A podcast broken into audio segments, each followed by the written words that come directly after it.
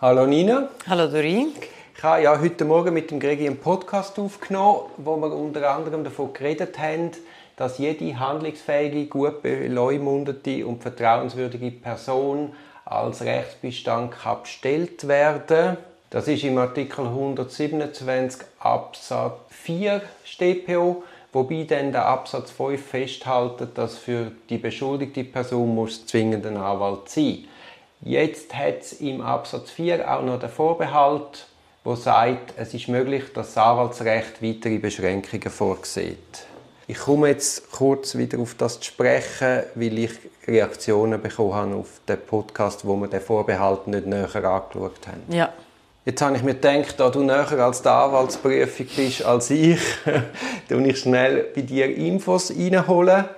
Wenn man jetzt schaut, wie die Zürcher Regelung ist, dann steigt man ins Anwaltsgesetz vom Kanton Zürich, dort Paragraph 11, wo festhaltet, den Anwältinnen, die im kantonalen Anwaltsregister eingetragen sind oder Freizügigkeit nach dem BGFA genießen, sind folgende Tätigkeiten vorbehalten. Litera A die Verteidigung und die berufsmäßige Vertretung der Privatklägerschaft oder anderer Verfahrensbeteiligter im Strafprozess vor den Strafbehörden.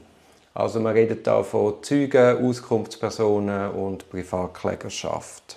Jetzt zuerst einmal losgelöst von der konkreten Frage gefragt. Was ist eigentlich die Idee hinter dem Monopolbereich für die Anwaltschaft, dem sogenannten Anwaltsmonopol?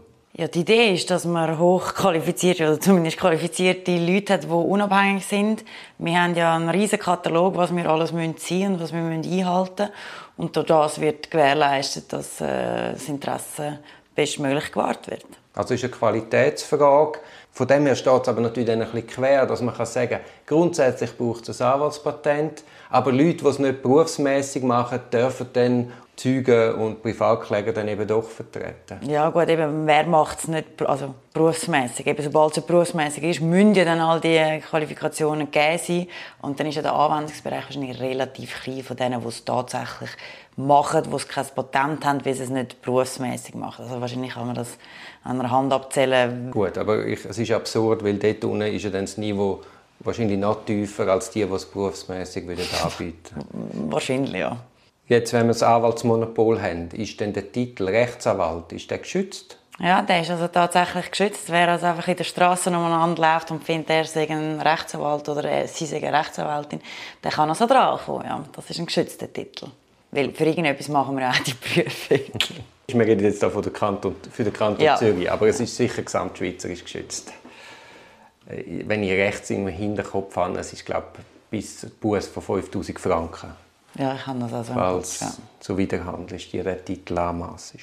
Also kommen wir zurück zum StP 127 Absatz 4. Grundsätzlich kann eine handlungsfähige, gut beleumundete und vertrauenswürdige Person die Vertretung von der Privatklägerschaft übernehmen.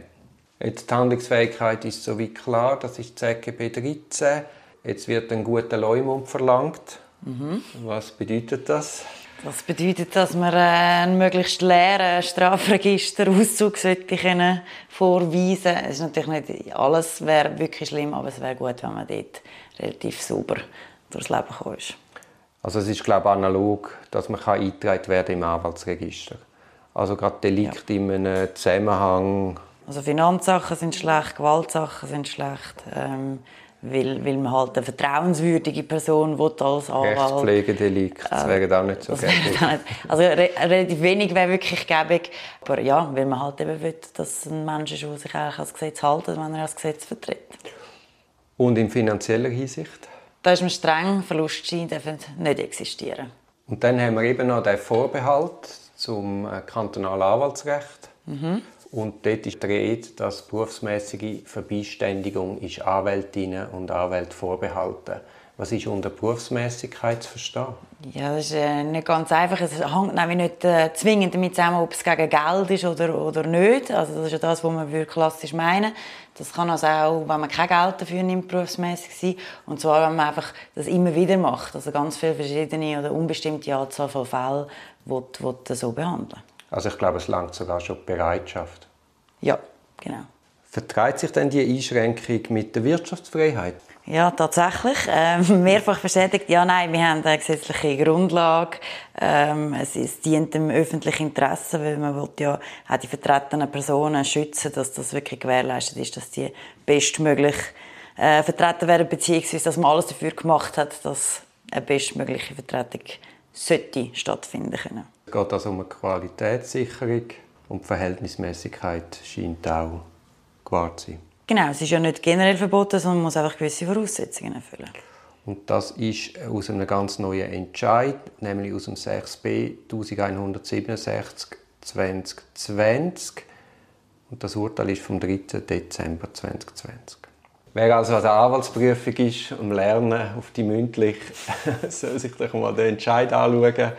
Ich danke an dieser Stelle der Anna für den Hinweis, dass wir das noch genauer anschauen. Genau ich bin zumindest froh, dass ich das nicht mehr lernen muss. Das habe ich ja schon mal gelernt. Und äh, offensichtlich kann ich es noch ein bisschen präsent. Das finde ich gut.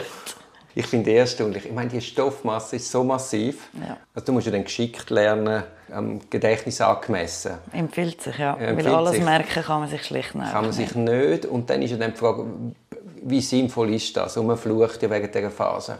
Aber man merkt dann irgendwo im Hinterkopf, man, man packt jetzt irgendein Problem an und irgendwo im Hinterkopf weiß man dann, ah, da ist noch etwas, ja. da muss ich irgendetwas schauen. Und das ist ja schon noch lustig, da, der, der Seiteffekt. Und dann weiß man immerhin, hey, ich muss mich noch vergewissern. Ja, und das ist also eine Motivationsspritze für alle, die am Lernen sind. Es passiert recht häufig, dass man denkt, stimmt, das habe ich dort gelernt, voll geil kann ich brauchen. Also das gibt es ja. Das klingt jetzt völlig absurd, Nina. Aber ich finde, die Anwaltsprüfung ist die einzige Prüfung, die wirklich etwas bringt und die man brauchen kann.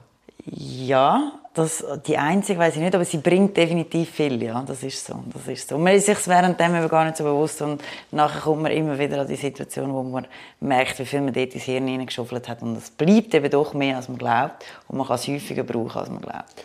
Und das ist, äh, ja, ist recht, das ist natürlich nicht nur die Anwaltsprüfung an sich, aber weißt so der Aufbau, man macht einmal den Master, man macht einmal das Litz in meinem Fall noch und nachher gehst du arbeiten und dann auf der Basis vom Arbeiten und das schon mal gelernt haben, ja. kommst du deutlich auf ein höheres das Niveau. Das ist definitiv so, ja. Also es ist schon, es ist die ganze Kombi. Ja. ja. Trotzdem sind wir froh, nie mehr wieder. Genau, genau.